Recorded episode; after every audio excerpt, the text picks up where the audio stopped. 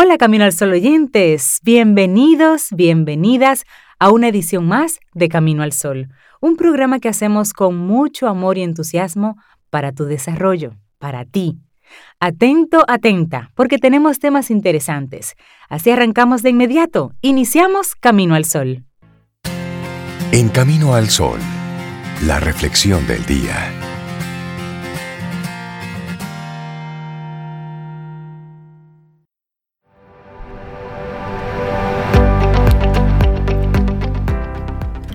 La vida comienza al final de tu zona de confort. Neil Donald Walsh. Pero yo hice mucho esfuerzo en ponerle una matita, en ponerle una buena mecedora, en ponerle buenos cojines. ¿Cómo que la vida comienza después? Y ahí tú te acomodas y descansas y coges energía. Pero para hacer algo diferente, tienes que salir de ahí. Mm. Tienes que salir y lanzarte. Porque no es, que te quedes ahí para siempre. Claro, te cansaste, te sientas ahí. Te sientas de nuevo. Por eso entonces, aprende a conversar con tu mente para que halles respuestas. Mente, conversemos. Y es que cuando nos hallamos ante una situación incómoda, tendemos a reaccionar siguiendo nuestros impulsos. Sin embargo, si aprendemos a conversar con nuestra mente, lograremos descubrir qué nos hace pensar y sentirnos así. Bueno, y que muchas personas cuando se enfrentan a una emoción incómoda se vuelven más vulnerables a los impulsos. Incluso quienes tratan de racionalizar la situación suelen quedarse en un nivel superficial de análisis que poco valor tiene como brújula. Y por ello, hoy vamos a explorar la importancia de aprender a conversar con tu mente y hacerlo de una manera adecuada. Nuestra mente puede ser una aliada o una enemiga, puede aportarnos claridad o sumirnos en la confusión. Todo depende del enfoque que adoptemos y de nuestra capacidad para ir más allá de los pensamientos superficiales. Superando esta línea, nos daremos cuenta de que contamos con más respuestas de la que realmente pensábamos. Y te presentamos el título de una obra. Por se prestaría muy bien para el título de una obra, El monólogo de la mente. bueno, el caso es que por lo general no acostumbramos a conversar con nuestra mente, sino simplemente a recibir órdenes y sugerencias de su parte. Cuando alguien hace un comentario respecto a nosotros, la mente dice, hmm, él se está burlando de ti. O si nos disponemos a asumir un reto, únicamente nos repites, no, no, no, no, tú no puedes hacerlo. Ante estas situaciones nosotros no cuestionamos, solamente reaccionamos a ese pensamiento. Así, nos enfadamos con quien hizo el comentario y nos negamos a asumir el reto sin profundizar más allá. Bueno, incluso cuando creemos que estamos llevando a cabo un análisis racional, Simplemente estamos cayendo en la rumiación respecto a lo sucedido. Por ejemplo, repasamos una y otra vez el comentario que hizo nuestro amigo y los motivos que tenemos para sentirnos ofendidos por él. Así nos vamos autoconvenciendo, sin llegar en realidad a una conclusión útil. No identificar la raíz del problema o la preocupación. En lugar de enfrascarnos en un razonamiento circular, tratemos de establecer un diálogo, indaguemos sobre lo que sentimos y pensamos y exploremos entonces nuevas perspectivas. Pero, ¿cómo aprender a conversar con tu mente, Sobe? Bueno, lo primero, el primer paso para aprender a conversar con tu mente es proponértelo, Rey, proponértelo, Cintia. Has de tomar la decisión deliberada de no reaccionar ante el primer pensamiento que te surja de no guiarte por esas creencias que tenemos tan arraigadas y que nos mueven de forma automática. Ante cualquier situación, detente un instante a observar tus pensamientos y analizarlos. Una de las prácticas más poderosas que aquí en Camino al Sol, nuestros colaboradores, varios de ellos viven invitándonos a hacer es el mindfulness, que consiste en lograr que no nos identifiquemos con el contenido de nuestra mente. Es decir, lograr separarnos de lo que pensamos y comprender que no somos ese pensamiento. Tomar distancia y mirar desde fuera este contenido mental. Y desde esa posición podemos recuperar el control y la capacidad para mirar a la realidad desde un nuevo punto de vista. Entonces, esa es una primera sugerencia de cómo comenzar a conversar con nuestra mente y es salir, salir de ese automatismo en el que muchas veces estamos. Bueno, y luego como siguiente paso, sugerencia, está cuestiónate. En terapia psicológica es muy común el uso del diálogo socrático. Esta técnica consiste en acompañar a la persona en un proceso de reflexión, dejando que esa misma persona se encargue de elaborar las respuestas que busca. Para ello suelen utilizarse cuestiones simples y directas que usen fórmulas como ¿qué? ¿cómo? ¿para qué? ¿por qué? Puede ser muy útil emplear este mismo diálogo con nosotros mismos, constituirse en una valiosa ayuda para indagar y para profundizar en nuestros pensamientos y sentimientos reales. Por ejemplo, cuando tengamos que afrontar un reto y nuestra mente nos lo impida, vamos a detenernos y vamos a conversar y desarrollemos una secuencia que cuestione cosas. Por ejemplo, una que se propone aquí, una secuencia que proponemos. No puedo hacerlo eso es lo que la mente te dice. Y luego tú le respondes, ¿por qué no puedes? Y mi mente dice, es muy difícil. Pero puedes intentarlo. Preferiría no hacerlo. ¿Por qué? Tengo miedo. ¿Qué te da miedo? Me da miedo fracasar. Y recuerden que yo estoy, yo, yo soy la mente. Yo estoy leyendo lo que dice la mente. Y yo soy yo mismo preguntándole a la mente. ¿Y qué ocurre si fracasas? Sentiré vergüenza por lo que piensen de mí. ¿Qué es más importante? ¿Lo que otros piensen o lo que pienses tú? Mm, lo que piense yo. ¿Y tú quieres lograrlo? Sí. Entonces, inténtalo. Estaré a tu lado si sale mal. Y eso fue un bonito ejemplo. Hágalo solo para que su familia no digan, eh, ahí está, ahí está Cintia hablando sola. Hágalo solo, haga ese ejercicio, pero sí es bueno. Y en ese ejemplo anterior que magistralmente ustedes compartieron, hemos pasado de un pensamiento automático a una raíz profunda que escondía el miedo a la crítica o al rechazo. Esa fue la secuencia. Desde este punto de vista podemos actuar porque conocemos el motivo real. Si hubiéramos permanecido en el superficial de no puedo, nada habríamos podido hacer para convencernos de asumir el reto. Y del mismo modo, este tipo de interrogantes pueden ayudarnos a comprender por qué realmente nos enfada ese comentario de un amigo o por qué nos entristece la conducta de nuestra pareja. Y todas esas respuestas están en nosotros mismos, en nuestros temores, en nuestras carencias y en nuestras formas de ver el mundo. Así es, y si permanecemos en la superficialidad, continuaremos culpando a otros y reaccionando a sus actos. Adoptando esta actitud estaremos perdiendo la valiosa oportunidad de comprender qué es lo que realmente sucede en nuestro interior para que pensemos y sintamos así. Esta es una reflexión que te compartimos y fue escrita por Elena Sanz. Ella es psicóloga, de hecho estudió en la Universidad Complutense de Madrid.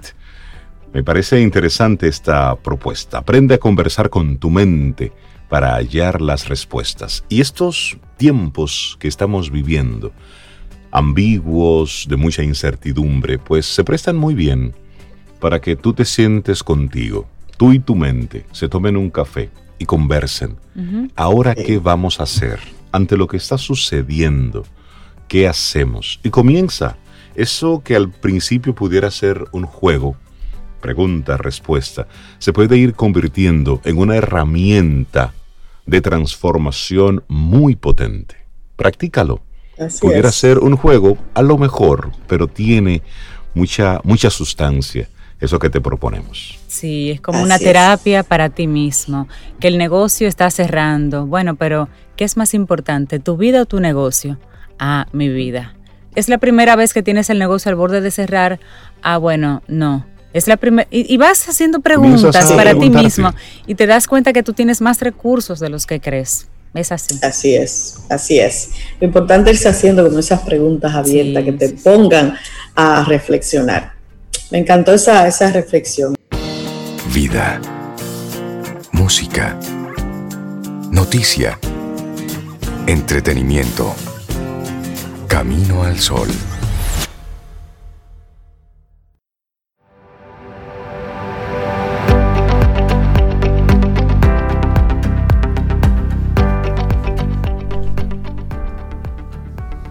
Y ya decía Confucio esta maravillosa frase también, vayas a donde vayas, ve con todo tu corazón. Continuamos aquí, esto es Camino al Sol. Conectamos con, bueno, a través de caminoalsol.do. Conectamos con todo el mundo, en el mundo mundial. Y una mujer que se encuentra en el fin del mundo es Fénix Pérez, nuestra coach personal. Hola Fénix, ¿cómo estás? Buen día. ¿Dónde te encuentras? Buenos días. Hoy amanecí muy profesional. Ok, ya noto eso. Ok. Fénix, ríete, por favor. Sí, sí, sí, sí, sí. Ay, ay, ay. ¿Cómo estás? Ay, muy bien, muy contenta. Aquí con mi mapa de flujo. Ah, muy, bien. para el tema de hoy. en un pues. post-it porque era un pensamiento. Excelente. Porque cuando pensamos sobre lo que pensamos, generamos conocimiento nuevo. Oye, qué locura. Cuando pienso sobre lo que pienso. Exacto. Cuando yo pienso sobre lo que pienso, digamos, un ingeniero en una industria. Ok. El ingeniero es junior y piensa, oye, pero ¿por qué es que llegar a esta hora es imposible, no funciona. Y lo comparte con su jefe. Primero le dedica pensamiento, dice, ¿qué es lo que significa eso? Le da valor, hay que tener la autoestima más o menos bien, tú sabes, para dar a, ese pensamiento.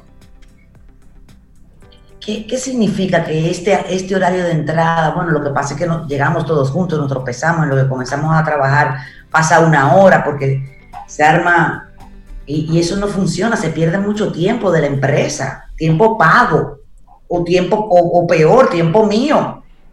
O, ahí se está generando un conocimiento nuevo. Porque yo comienzo a cuestionar lo que ya yo estoy cuestionando. Exactamente. Y ahí comienzan a, a venir informaciones, tú comienzas a ver, literalmente ver en tu mente las opciones. Esto debería hacerse así, esto debería hacerse así. El punto, la pena es que la mayoría de las personas descartan el pensamiento antes de desarrollar un pensamiento sobre ese pensamiento. O sea, o descartan la posibilidad de analizar eso porque total, ¿para qué?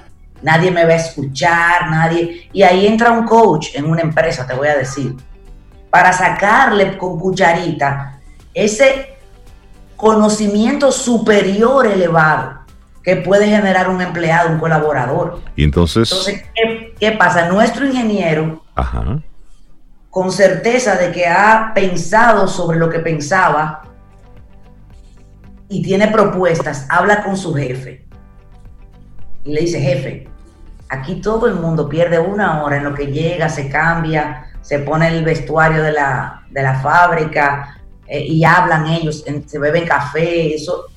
Sea, llegan a las 7 y comienzan realmente a trabajar a las 7 y 40, porque que llegan, llegamos todos juntos, se arma tapón. Yo estuve pensando, entonces ahí vienen las soluciones. Y cuando viene a ver, ahí viene, eso va con el, el Kaizen, el ISO, el no sé, y, le aporta un diagrama de flujo, un proyecto. Y cuando tú vienes a ver esa industria de, ese país, se gana el premio a la innovación. Oye, oye, porque las empresas son sabias, ellos dan premio por todo. Claro. Por todo lo que se note. Pero es que, entonces la empresa local se gana el premio internacional de las 40 fábricas que hay en innovación. Porque una persona con una autoestima más o menos sana dedicó pensamiento a lo que pensaba. ¿Tú ves? Parece una redundancia, pero no lo es. Yo te entiendo. No, no, no lo es para nada.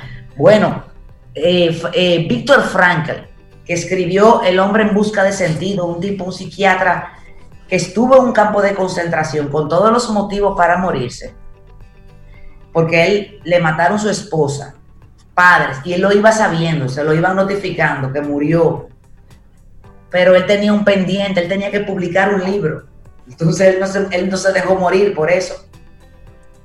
Él hablaba de pensar sobre lo que pensamos. La, la programación neurolingüística está fundada en mucho en aprovechar eso, esa capacidad que tenemos de pensar sobre lo que pensamos. Y en el medio de esto, Stephen Covey hace énfasis en el conocimiento que genera, o hizo énfasis, en el conocimiento superior que genera el tu pensar sobre lo que piensas. Gracias.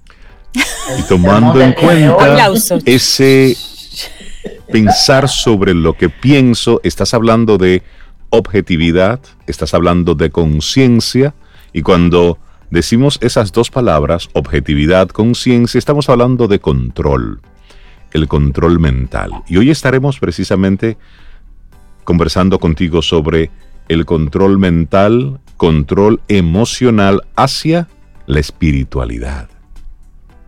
Oye, eso vino de yo sentarme a pensar sobre algo que yo pensaba. Yo estudio, leo libros de científicos, tú sabes, de la neuro, del cerebro, y de la conexión neurocuerpo, bueno, científicos que usan aparatos, que los patrocinan universidades, que tienen, que hacen muestras de 872 personas. Pues, un campo, un universo grandísimo. Muy profesional. Oh, pero un profesional. Pues. y de repente, últimamente yo veo que ellos, oh, pero ellos de lo que me vienen a hablar es de, de, de meditación. Pero espérate, espérate, espérate. Pero es que estamos hablando de ciencia, para cómo, en qué momento entra la meditación. Y de la espiritualidad. Oye, y me hablan, no son gente religiosa, pero me hablan de un poder superior. Y yo, ah, no, pero esto se está hundiendo la tierra, el Titanic. ¿Qué pasa? Fénix, ahí quiero hacer un breve paréntesis. Me pasó igual cuando estaba leyendo el último libro de, de Yuval Noah Harari. Después de él hacer todo esta, esta proyección de hacia dónde va el mundo, el último capítulo es la invitación hacia la meditación. De hecho, él se va un poco más allá. Él sugiere un tipo específico de meditación y el por qué. Y a mí me llamó poderosísimamente la atención, porque después de tanto cerebro, de tantos estudios, de tanta historia, de tanto ver el pasado, él dice, es que si tú como ser humano no te conoces, no viajas hacia adentro, no puedes provocar ningún tipo de cambio primero tienes que conocerte. ¿Y cuál es la forma de tú conocerte? Ese viaje obligatorio hacia el interior a través de diferentes procesos de meditación. Sí, todo, el mundo llega de, desde diferentes orígenes o por diferentes caminos, tú sabes. Eh, pero yo veo que todos los embudos, o sea, como que es un gran embudo donde tú terminas en la meditación, todo el mundo termina en la meditación. O sea, ¿A qué se debe esto? Neurológicamente hablando, yo lo puedo comprender. Porque, por ejemplo, hay científicos de estos que han trabajado con monjes budistas, gente que se, se dedica únicamente a meditar. O sea, señores, hay gente que meditan 6, 10 horas al día y son ultra mega felices. Y ese sistema nervioso, eso es flow. Sí, pero que en tantas horas dedicándole a la contemplación, Fénix, sin saber si se pagó la luz, si hay gasolina, si la comida está... No, espérate. no, ahí no. gente vive allá, Alguien se está jalando los cabellos por ellos para que ellos tengan esa, esa, paz. No, no, ahí falta un chin de balance también. Tenemos que conversar. Tenemos que conversar, sí. Esa siempre ha sido una postura que yo he tenido. Yo digo, claro, ser feliz dedicándote solo a meditar, oyéndote a la loma eh, de retiro dos años y soltándolo todo, eso es como que súper fácil, pero aquí ahora, aquí ahora, o sea, yo no me quiero ir a la loma dos años a aislarme y a encontrarme conmigo. O sea, yo todavía, yo, yo, yo, soy, yo soy un alma muy joven, yo tengo que... Pero es que no hay que viajar hacia ningún lado, el único viaje que hay que hacer es hacia el interior y eso tú lo puedes hacer en medio del caos, no importa el lugar. Así es. Entonces, ¿cómo llega un científico, un neurocientífico a, a la meditación? Es fácil lo raro es que el camino no haya sido más corto, que se hayan tomado 15 años para atreverse a decirlo. Y es de la siguiente manera. Tú tienes control mental, el trabajo con tu mente. Y a partir de tu control mental y de una creación de una relación con tu mente diferente, por lo tanto contigo en benevolencia, una relación noble que te va a fortalecer, no que te va a destruir, porque la relación que impera ahora mismo es una relación de autoflagelo, de indefensión, de no puedo o no me dejan o no lo hice, o la culpa. No. Cuando tú cambias tu relación con tu mente, que eso es parte del trabajo que yo hago, cambia tu relación con tus pensamientos. Aquí va. Y por lo tanto, los pensamientos, cuando tú generas una imagen o un sonido te provoca una, una eh, un cóctel químico en el cuerpo. Entonces, ahí pasamos a hablar de emociones. Emociones. A eso es que tú llamas emociones. Emociones es una reacción química del cuerpo ante una serie de estímulos que pueden ser imágenes, pueden ser una quemadura o tú viendo tu bebé nacer en tu mente, tú revivir ese momento o imaginar ese momento. Eso genera lo que llamamos emociones, que por alguna razón yo percibo, que la gente percibe que es un poco como esotérico, inalcanzable ese manejo. Y sí lo es. Todos mis clientes son, eh, son ejemplos de que sí se pueden manejar las emociones a través del camino mental. Volvemos con, el, con la mente. La mente genera o recibe pensamientos. Estos pensamientos, el pensamiento como tal, físicamente en el cerebro, es energía eléctrica, literal, o sea, cada, eh, eh, eh, cada neurona nuestra tiene entre 70 y 90 minivoltios si la persona está sana. Ah, entonces, esa electricidad que tú tienes esa energía es que es materia en alta velocidad que no se queda en tu cuerpo, porque tú no tienes un traje de goma, sino que tú tienes un campo electromagnético de dos metros por lo menos. Bueno, por lo menos un metro, tres pies aproximadamente. Y si estás sano, vigoroso y en chulería, seis pies a la redonda. Y se siente esa energía.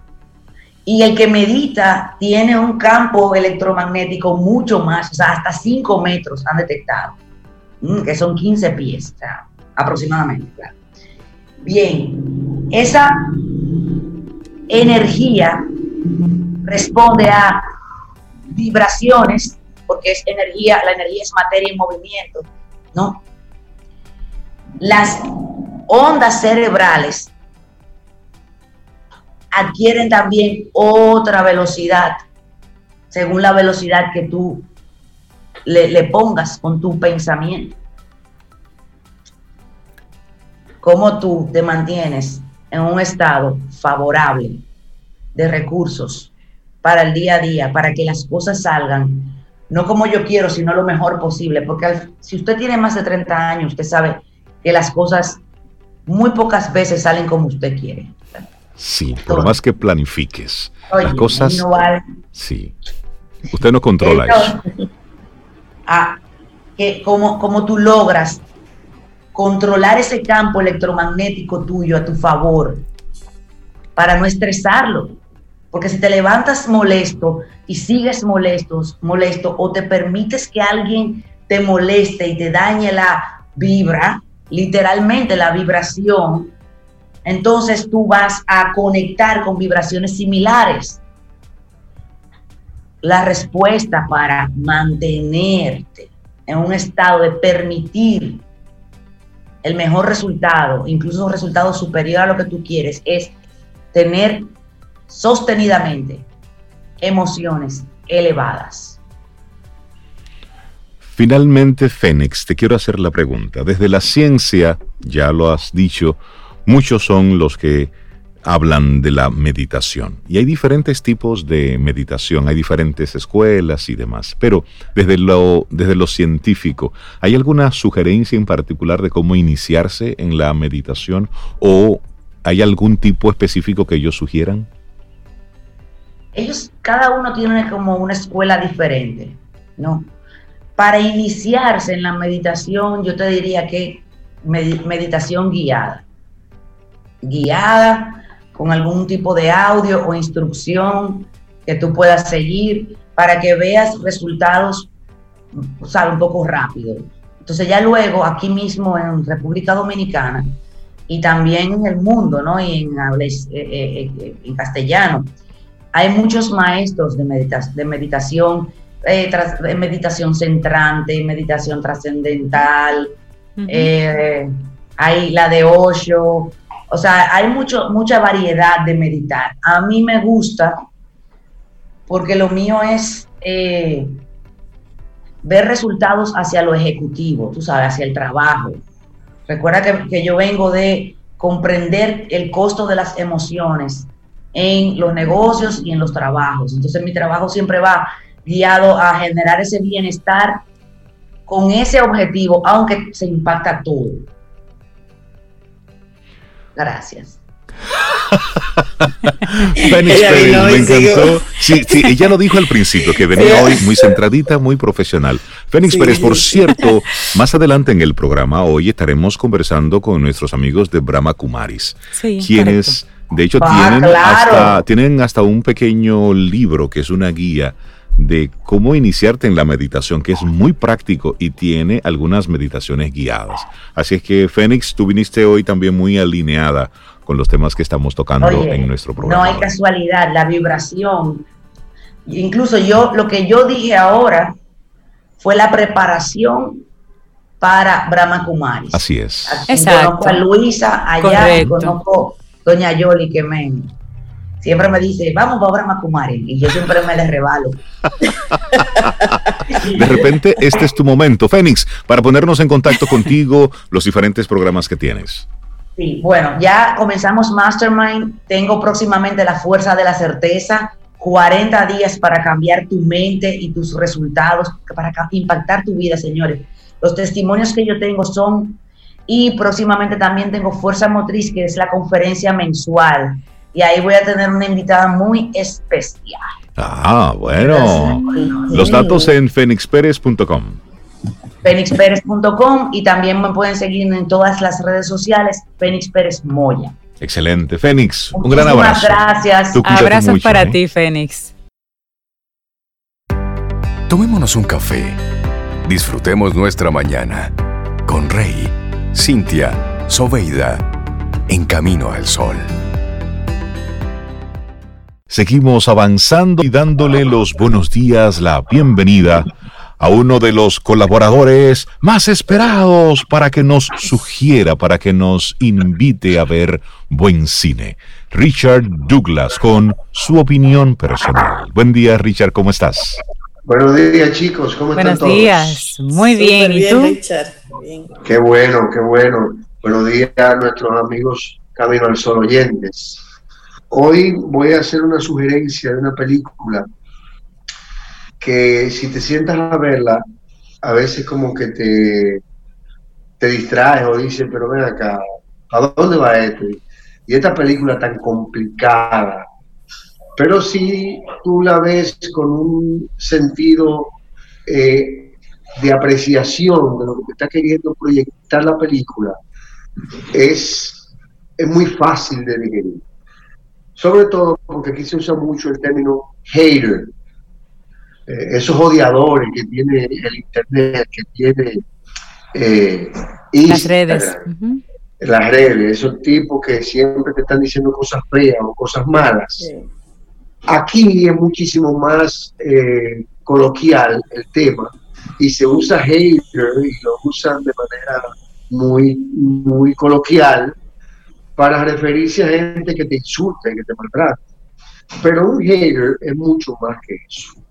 Un hater es un individuo que se dedica a diseñar una plataforma eh, contraria, es, como una, es como una política contraria, es como eh, una política inversa a la política que debería ser de promoción. Por ejemplo, en este caso, es un muchacho que, que logra conseguir que lo, que lo contraten para la campaña de un político.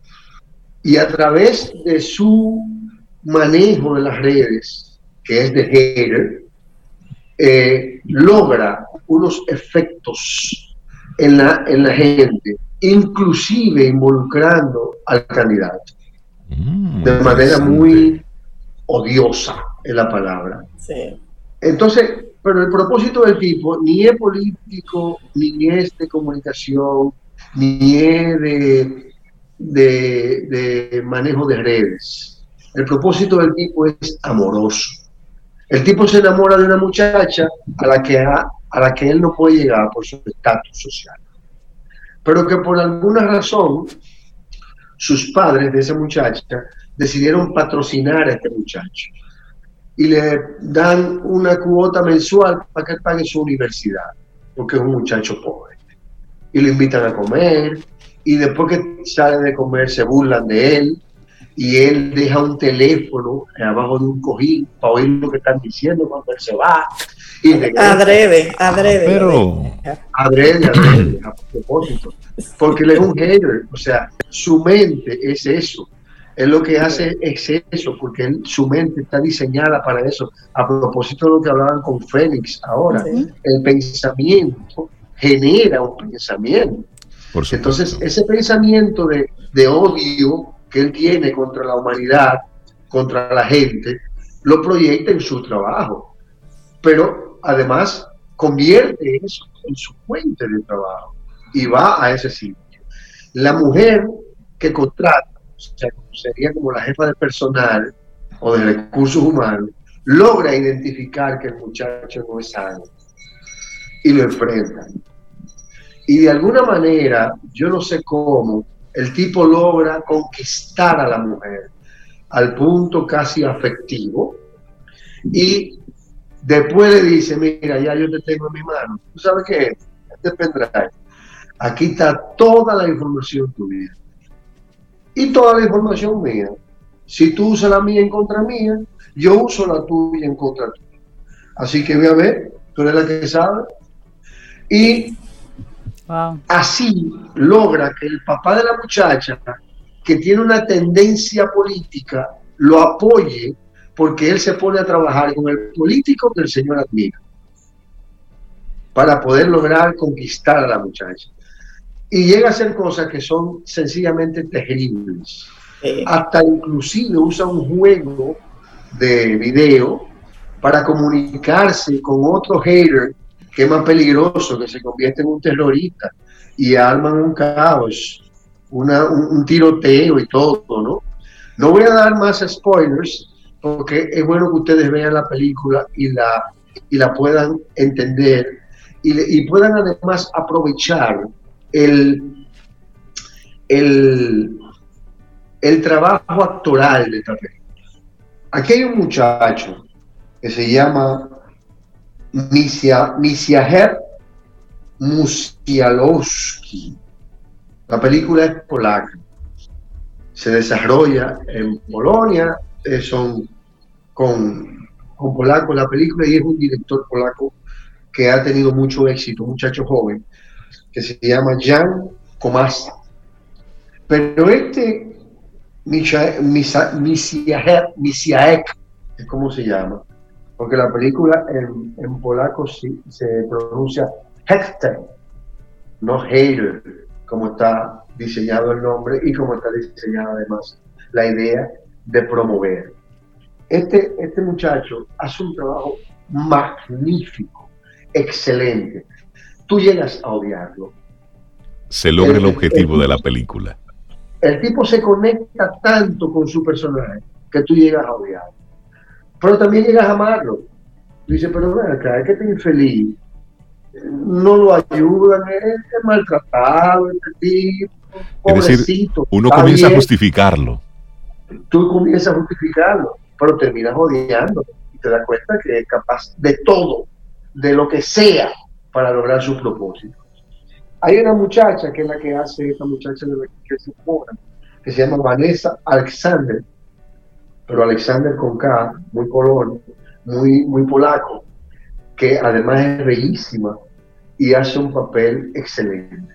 Pero la señora que hace de la, de la, de la jefa de personal, jefa de...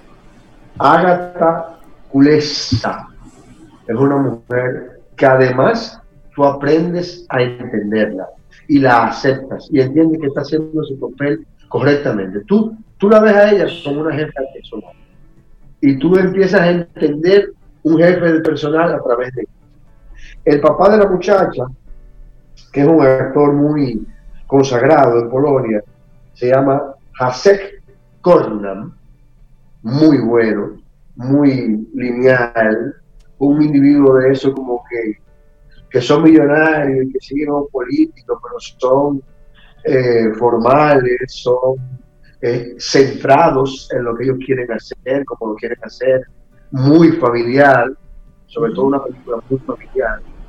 Eh, es un individuo que además te proyecta la serenidad que necesitas tú entender del individuo que está apoyando este tipo de manera espontánea, sin ningún prejuicio. Simplemente, bueno, yo estoy haciendo mi aporte para que él crezca mentalmente, para que él ah, esté en su universidad, para que aprenda, sin darse cuenta que está patrocinando el diablo. Un monstruo. Un monstruo, muchachito, sí.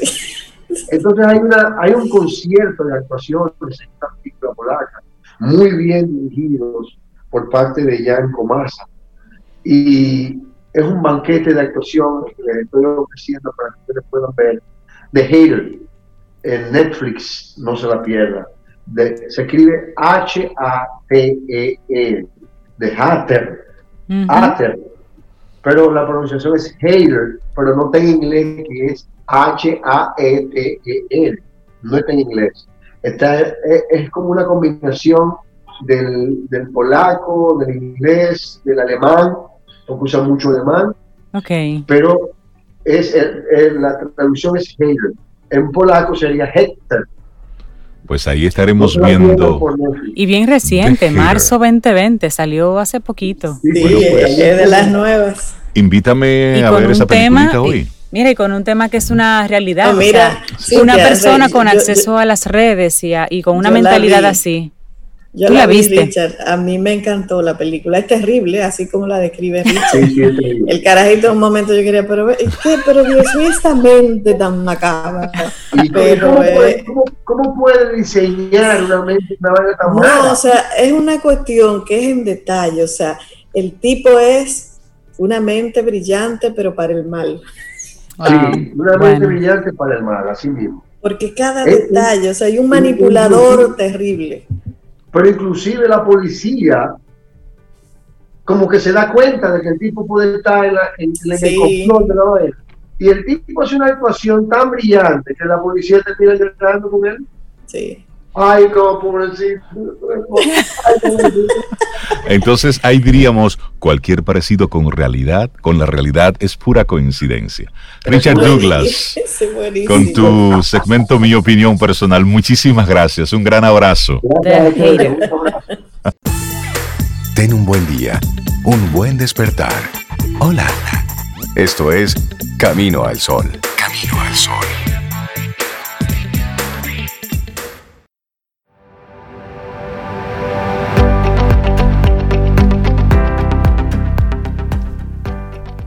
Y seguimos camino al sol y esta frase viene de la mano de Marcel Proust. Dice, el verdadero viaje del descubrimiento no consiste en ver nuevos paisajes, sino en tener nuevos ojos.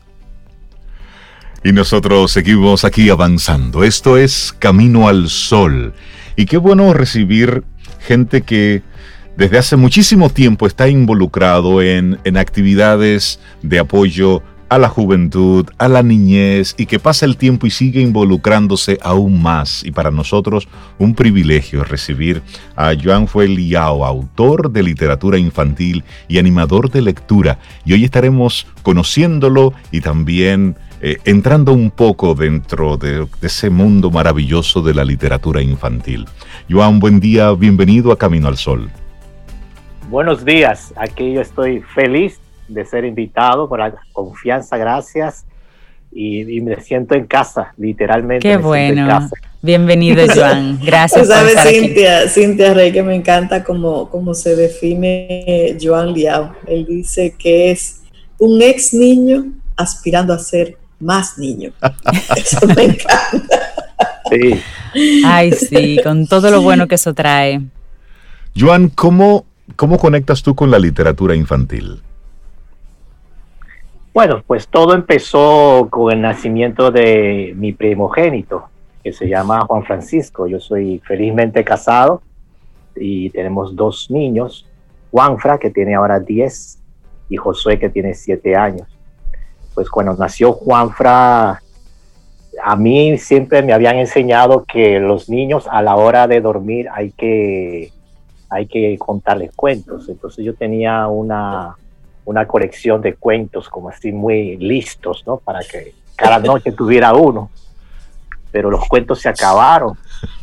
Entonces tocara, tocaba o comprar cuentos nuevos. O inventar. O, o inventar, así tal cual. Entonces mm, encontré que era un disfrute mayor inventar cuentos, sobre todo inventar cuentos con el niño. Eso fue mm. maravilloso. Entonces ahí descubrí que la creatividad no tiene límites que la imaginación excede toda frontera y sobre todo en la mente de los niños que no están tan contaminados todavía, los niños, como nosotros. Nosotros adultos pensamos como cuadrados, como así, como encasillados, no salimos de la casilla, pero la imaginación de los niños vuelan y eso fue genial. Después de ahí pasamos una etapa distinta que sin obviar las otras anteriores, de contar cuentos, o sea, de leer, contar cuentos, pasamos a inventar cuentos y luego pasamos a dramatizar cuentos ahí mismo en la cama como escenario, ¿no? Antes de dormir. Construyendo castillos en la cama. Ojalá fuera castillo, construyó de todo, de todo. Entonces, ahí yo gocé muchísimo y por eso me gusta decir eso, que yo soy un ex niño aspirando a ser más niño, porque yo soy de los que piensan que los niños no son adultos inmaduros. A veces pensamos que los niños están tan inmaduros que nosotros tenemos que domarlos, domesticarlos para madurarlos. Y yo creo que es al revés, que nosotros los adultos somos niños atrofiados y quiero volver a hacer eso. Es una etapa, la infancia, a la que constantemente los adultos tenemos que recurrir y tenemos que retornar. Hay que dar esa vuelta por ahí. Joan, tú has sido autor de libros ya también. Cuéntanos un poquito sobre los libros que has publicado. Me llama mucho la atención uno de ellos que se llama Sueños en papel, taller de origami, con la coautoría también de José Rafael Sosa. Hace unos años atrás, eh, José Rafael Sosa, que es un reconocido periodista dominicano, y yo pues nos involucramos en un proyecto de hacer figura de origami. Creo que todos conocen, por si no hay alguien que no conoce, origami es el arte oriental de, crear figuras doblando papel. Y recuerdo que en esa época pues nos juntábamos en la Biblioteca Nacional, José Rafael y yo, y tomábamos una mesa, literalmente asaltábamos entre comillas, literalmente entre comillas, asaltábamos la biblioteca porque tomábamos una mesa y empezábamos a hacer figuras de origami y llenábamos la mesa entera de figuras. Y luego teníamos la idea de que el origami no se vendía, sino que era un arte que es un arte para la paz y para la convivencia y para la amistad. Así que cada figura que hacíamos las íbamos regalando, todas las figuras, mesa por mesa a los lectores y lectoras que estaban ahí. La gente se quedaba muy sorprendida, como quien dice, ¿y esto es porque me están regalando? Bueno, porque sí, porque sí, porque, porque está chula la figura, es para ti. Y, y de ahí salió la necesidad de hacer un manual para los talleres de origami que impartíamos y por eso esa publicación que se llama Sueños en Papel, que dicho sea de paso es la primera publicación dominicana sobre el origami. Por eso hace ya muchos años. Actualmente hay un grupo muy entusiasta de dominicanos que tienen una destreza maravillosa que para mí admirable de hacer origami y estamos constituyendo la Sociedad Dominicana de Origami. Oye, qué, qué interesante. Pero también hay otros libros. Dios, loco de amor. Y Dios es wow. Me gusta ese título. Tu vinculación con, Dios, con la religión, con la espiritualidad.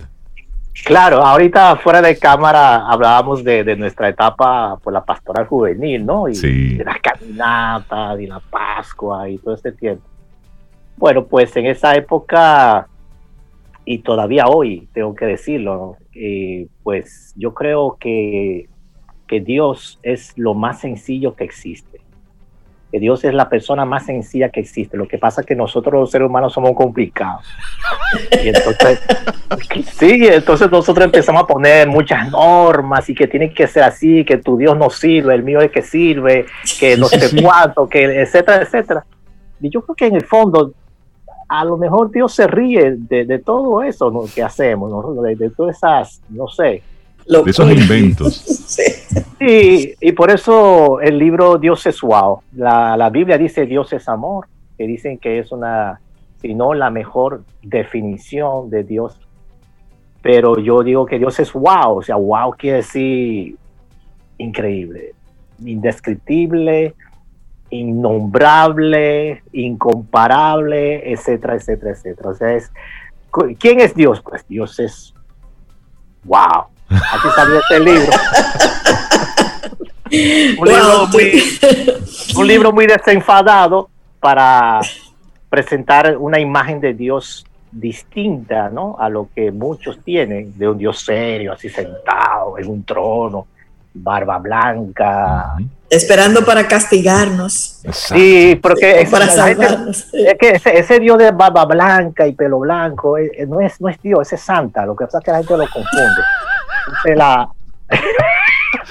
confusión Claro, además, y mira, yo, yo ah, mira, adoro a los abuelos, a los abuelitos y las abuelitas, pero, pero no, por eso hago esa aclaración, pero nosotros no rezamos en el nombre del abuelo y del hijo y del Espíritu Santo, no. el padre, el, papá, o que tiene entrañas de madre, por cierto, es, es alguien joven, jovial. Vigoroso, enérgico amoroso, fue su padre distinto. Porque cercano. Cercano. cercano. Yo, tú, tú, has estado bien cerca de los niños, hasta te defines como, como uno que quiere volver a ser niño. ¿Qué aprendemos de los niños? Porque de adulto, como tú dices, se nos va olvidando esa parte. ¿Qué aprendemos para volver ahí? Y mira cómo me salió ese wow espontáneo. Mira, yo creo que los niños, de ellos aprendemos a ser seres humanos. Eh, la otra definición que, me gusta dar de mí cuando me preguntan sobre mí es que yo soy un ser humano aspirando a ser más humano. Eh, porque el ser humano, a diferencia de los animales, el perro es perro desde que nació. Y incluso la piedra, que no es animal, la piedra es piedra desde, que comenzó o sea, es piedra. Pero el ser humano necesita llegar a ser humano y cada vez más humano. Y creo que los niños son, son esos maestros. Por ejemplo, por ejemplo, cuando Juan Fra era muy chiquito, tenía menos de dos años, en esa época vivíamos en Nueva York y mi esposa pues trabajaba en horario de 9 a 5 en una oficina de la universidad. Así que yo me pasaba mucho tiempo con mi hijo, Juanfra que lo llevaba en el cochecito en el coche lo llevaba al parque donde había columpios y todo eso para jugar. Y un día cuando estábamos regresando a casa, porque ya mi esposa estaba a punto de llegar a casa, en lo que yo le empujaba el coche, Juanfra me detuvo. Recuerda que tenía menos de dos años y entonces quiso como levantarse del coche y me hizo una seña con la mano para que me detuviera. Me dijo, papi, párate. Y yo me paré. Y él se volvió a mirar hacia el parque, levantó su mano, una manita, y saludó y dijo, adiós parque, bye columpios, gracias a su baja, me gustó mucho tobogán, nos vemos mañana parque, gracias. Y en ese momento a mí me salió una lágrima por este lado. Porque. Wow, sí, sí, sí, se nos olvida eso. claro, yo, yo esa tarde me cuestioné preguntándome cuándo fue que perdí esa capacidad de gratitud y de asombro que mi hijo no había perdido y que me la estaba enseñando, esa capacidad de asombro. Por eso digo que los niños son nuestros maestros y aprendemos de ellos. Esa, esa etapa de la niñez, ojalá podamos constantemente retornar a ella. Y con esa respuesta, pues te adelantaste a mi pregunta, porque precisamente iba en la línea de cómo pasamos de ese Dios es wow a recuperar la magia del asombro y conectar todo esto con lo que estamos viviendo como humanidad. Tiempos en los que hay mucha incertidumbre, hay mucha angustia, hay unos padres que, que temen por lo que está sucediendo, porque hay una gran interrogante en el horizonte. ¿Cómo, cómo convivir con todo esto y recuperar esa magia del asombro? Era, yo le pregunté a Juanfra, mi hijo ahora tiene 10 años, le pregunté, lo tengo aquí escrito, por eso lo estoy leyendo, me le pregunté, ¿para ti qué es esperanza? Y él me dijo, esperanza es confiar en que algo bueno va a pasar. Así me dijo. Esperanza, 10 años. Y luego le pregunté al hermanito, Josué, que tiene 7 años, ¿y para ti, Josué, qué es esperanza? Y me dijo, esperanza es esperar algo que quiero, aunque pase mucho tiempo esperando. Qué bello. qué bello. Pero ya, eso no hay, no hay que decir mucho. Mira, en, esta, en esta pandemia tuvimos que practicar un deporte extremo. Y lo digo ahora públicamente porque a uno de nuestros hijos, al mayor, Juanfra, en, a mitad de abril, casi final de abril, en pleno confinamiento, se le detectó un tumor en el cerebro, un tumor bastante grande, y había la urgencia de ser operado en un hospital de Estados Unidos. Bueno, para resumir la historia, porque sería muy larga, imagínate, aeropuertos cerrados, eh, crisis de coronavirus, restricciones, no había vuelos aéreos, los hospitales no estaban funcionando al 100% de su capacidad. De hecho, el hospital al que queríamos acudir, que era el de Cincinnati, no estaban en ese momento recibiendo pacientes fuera de Estados Unidos. En fin, teníamos aparentemente todo en contra, pero al mismo tiempo una urgencia de vida de nuestro hijo. Por supuesto. Y tocamos puertas y mi esposa dijo algo muy, muy que me, que me impactó. Me dijo, este no es momento para tocar puertas, este es momento para tumbar puertas. Y gracias a Dios, en cuatro días armamos un viaje, todavía no sé cómo, gracias a mucha gente generosa y maravillosa que se solidarizaron con nosotros y el hospital de Cincinnati, luego de dos días de vuelo, llegamos allá, lo ingresaron, al tercer día de ingreso ya fue operado, una cosa increíble que se pudo haber operado tan rápido y él llegó en silla de ruedas porque eso le había afectado toda la parte derecha del cuerpo y a los dos días ya estaba pasillando, bajando escaleras, subiendo escaleras, brincando. Al día siguiente jugaba fútbol, al día siguiente de eso jugaba basquetbol y ya está de lo más normal. Por Dios. Oh, y cuando tú y cuando tú le preguntas, Juanfra, ¿qué tú hiciste durante bueno. durante la cuarentena? Oye la respuesta de él. Por eso digo yo, tenemos que aprender de los niños. Juanfra dice, ah, porque después de eso tuvimos que ir a Florida, a la casa de unos primos, porque el aeropuerto de Santo Domingo estaba cerrado. Entonces tuvimos que pasar ese tiempo en Florida. Oye la respuesta. yo en la cuarentena fui de vacaciones a la casa de mis primos en, en Florida y disfrutamos muchísimo. Y de paso me hicieron una cirugía de cerebro. Sí, es como el enfoque.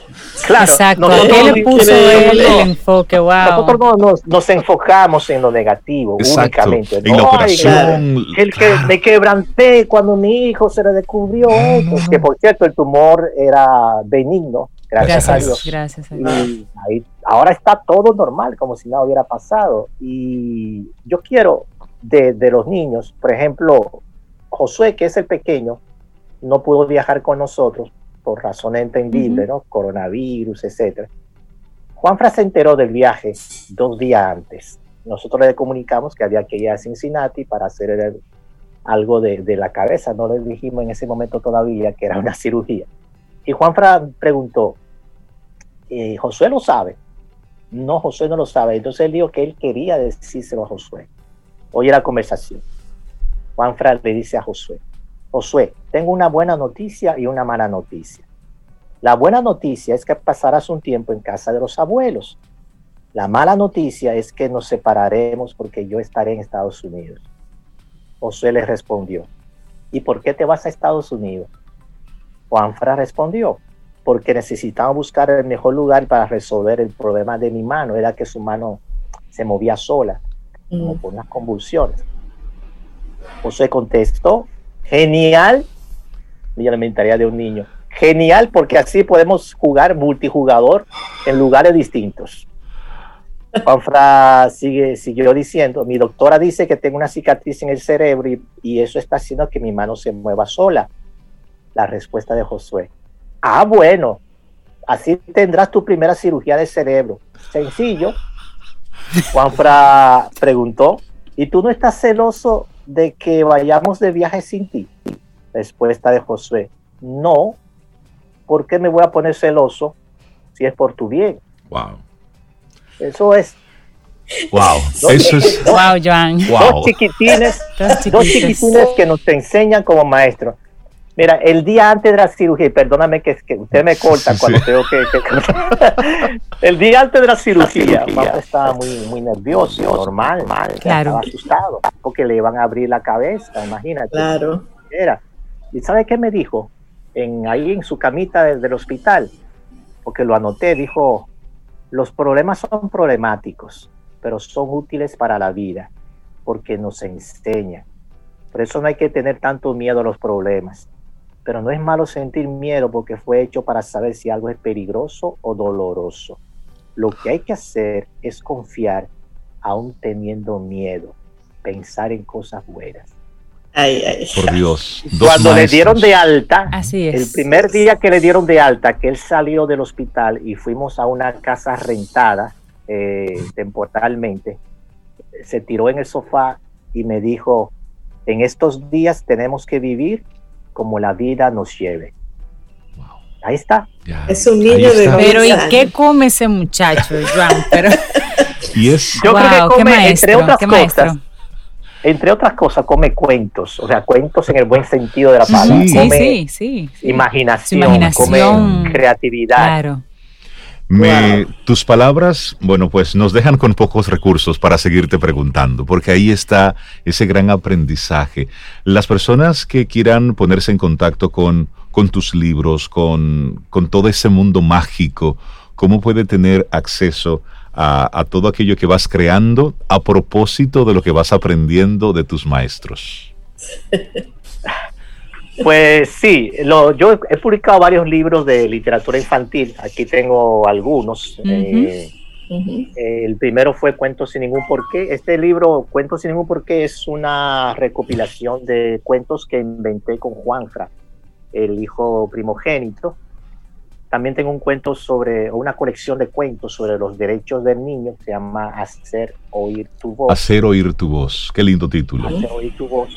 Tengo uno que se llama El Macuto Mágico, que es bastante conocido porque fue incluso llevado al teatro, por Teatro Guloya, y un Revolú de Banistería, que es otro, en fin, tengo varios, se llama Respuestario, esto es una recopilación fantasiosa de respuestas sin preguntas. Hay gente que tiene preguntas sin respuestas, pues yo decidí hacer respuestas sin preguntas, ¿no? Para variar.